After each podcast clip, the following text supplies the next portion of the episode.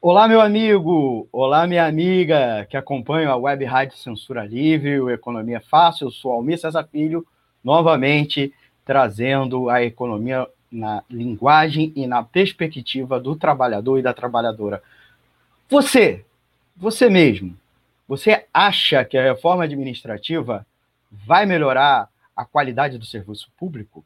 Você acha que a reforma administrativa vai fazer com que os servidores públicos, especialmente federais, possam atender melhor a população?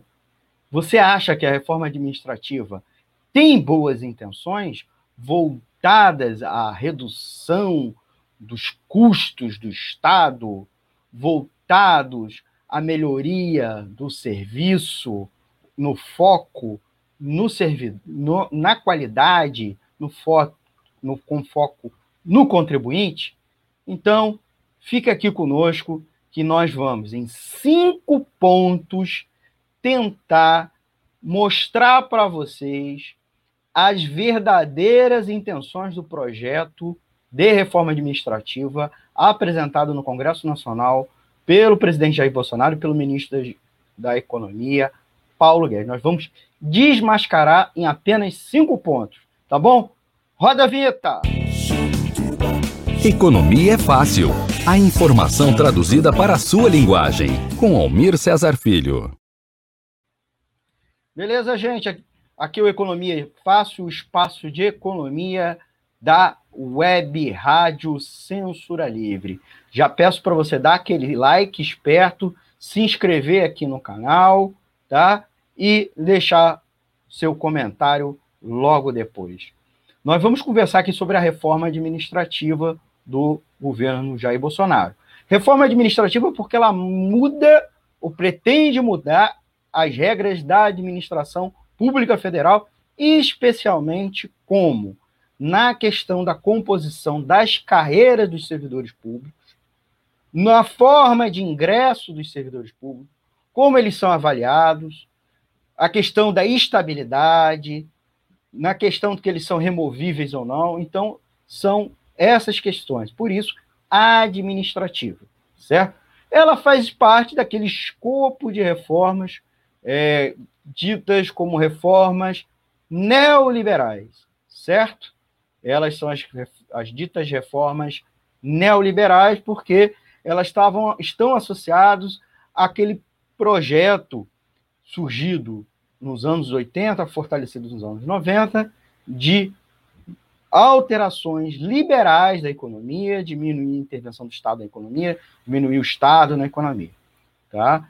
E é diante disso que nós vamos estar analisando aqui com vocês. Bem verdade, antes de entrar na questão dos cinco pontos, a gente precisa dizer algo importante. A grande mídia, em especial a Rede Globo, como também Rodrigo Maia, presidente da Câmara, Davi Alcolumbre, presidente do Senado, né, dirigem o Congresso Nacional, como também o PSDB, seus governadores e seus parlamentares, o governador Dória, e mesmo os governadores do PT, que mantêm sua contradição com o governo, até lhe fazem oposição, em muitos sentidos apoiam essas reformas, se não, se não de forma explícita, como também de forma velada. Então, queria de, deixar isso para vocês. Eu sei que é polêmico, mas eu já deixo isso aqui de antemão, tá? Segundo lugar, a PEC, né, Projeto de Emenda Constitucional 32/2020, facilita, ao meu ver, ainda mais o desmonte dos serviços públicos essenciais. E ataca os servidores públicos, aqueles servidores públicos efetivos, né, os concursados, e civis, enquanto mantém os privilégios da alta cúpula civil e militar do Estado. Por sua vez, atinge o servidor e o empregado público de menores salários, mas poupou aquelas carreiras, né? Poupou os servidores privilegiados. Afeta os chamados Barnabés, mas não afeta os juízes, os, os membros do Ministério Público, os, as carreiras de top, topo, legislativo, os próprios políticos, né? Com mandado eletivo, os políticos com cargos comissionados, como também a alta cúpula militar. Então, ela afeta o servidor civil Barnabé, aquele com salários menores, né? Que em muitos casos, vis a vis com o trabalhador da iniciativa privada, ganha igual ou até mesmo menos, certo? Outro aspecto, antes de entrar nos cinco pontos da proposta em si, isso aqui são os resultados, as implicações. A reforma atinge o servidor público concursado, mas ele poupa, por exemplo, os comissionados e, sobretudo, os, os cargos de confiança, são aqueles de livre provimento por parte dos políticos com mandato. Né? E que muitas vezes são eles que mandam, que são chefes dos servidores Barnabé. Por sua vez, abre brechas à contratação pela janela.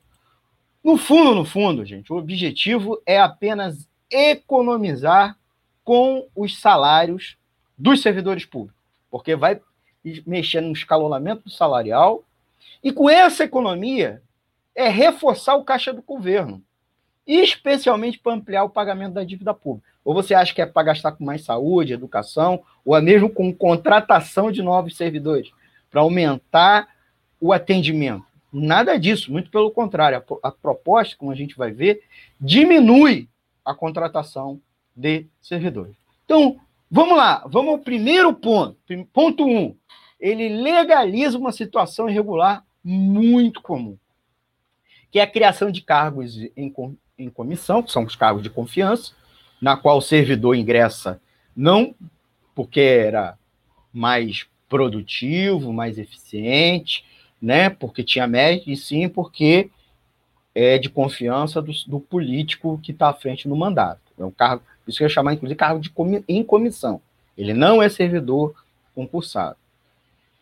Só que você pode criar, a reforma vai permitir a criação ainda mais de cargos em comissão, com atribuições que são típicas de cargos efetivos, especialmente naquelas camadas de cargos efetivos, com atribuições gerenciais, funções gerenciais, estratégicas e técnicas, que hoje você tem uma série de limitações de milímetro de constrangimento. Agora acaba isso, você cria um monte de cargos em comissão para a, é, cumprir esses papéis. Então, na verdade, você vai criar mais cargo em comissão, menos servidor concursado.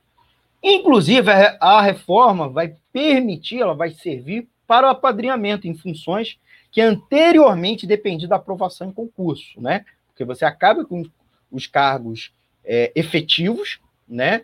E aí, gente, cria um perigo terrível, que é o aumento do risco das rachadinhas, que é o cargo, cara em cargo comissão, ele recebe o salário com o cargo dele, e por fora ele paga, ele divide, rateia parte do salário dele com um padrinho que lhe indicou ou com o superior que ele tem, certo?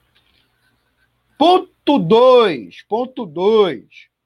Grave ampliação das atribuições do presidente da República, que vai poder agora dispor sobre toda a administração direta e indireta, por decreto. Hoje ele tem que mandar lei ou emenda constitucional, projeto de lei ou projeto de emenda constitucional para alterar a administração pública. No máximo, às vezes, por medida provisória, dependendo da base. Agora não. Ele, numa canetaça só dele, um decreto, ele pode alterar. Então, imagina o seguinte: ele vai poder extinguir de uma hora para outra as autarquias que ele quiser.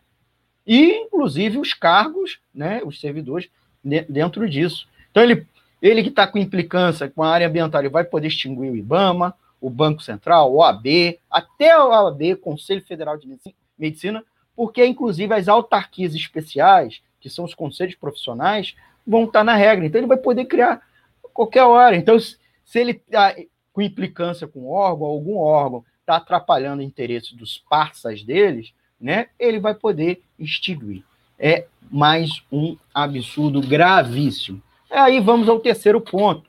O artigo 37A, que é uma aberração total, presente lá na PEC, trata do termo cooperação, que, segundo a interpretação de vários especialistas, possibilita a terceirização quase irrestrita do serviço público.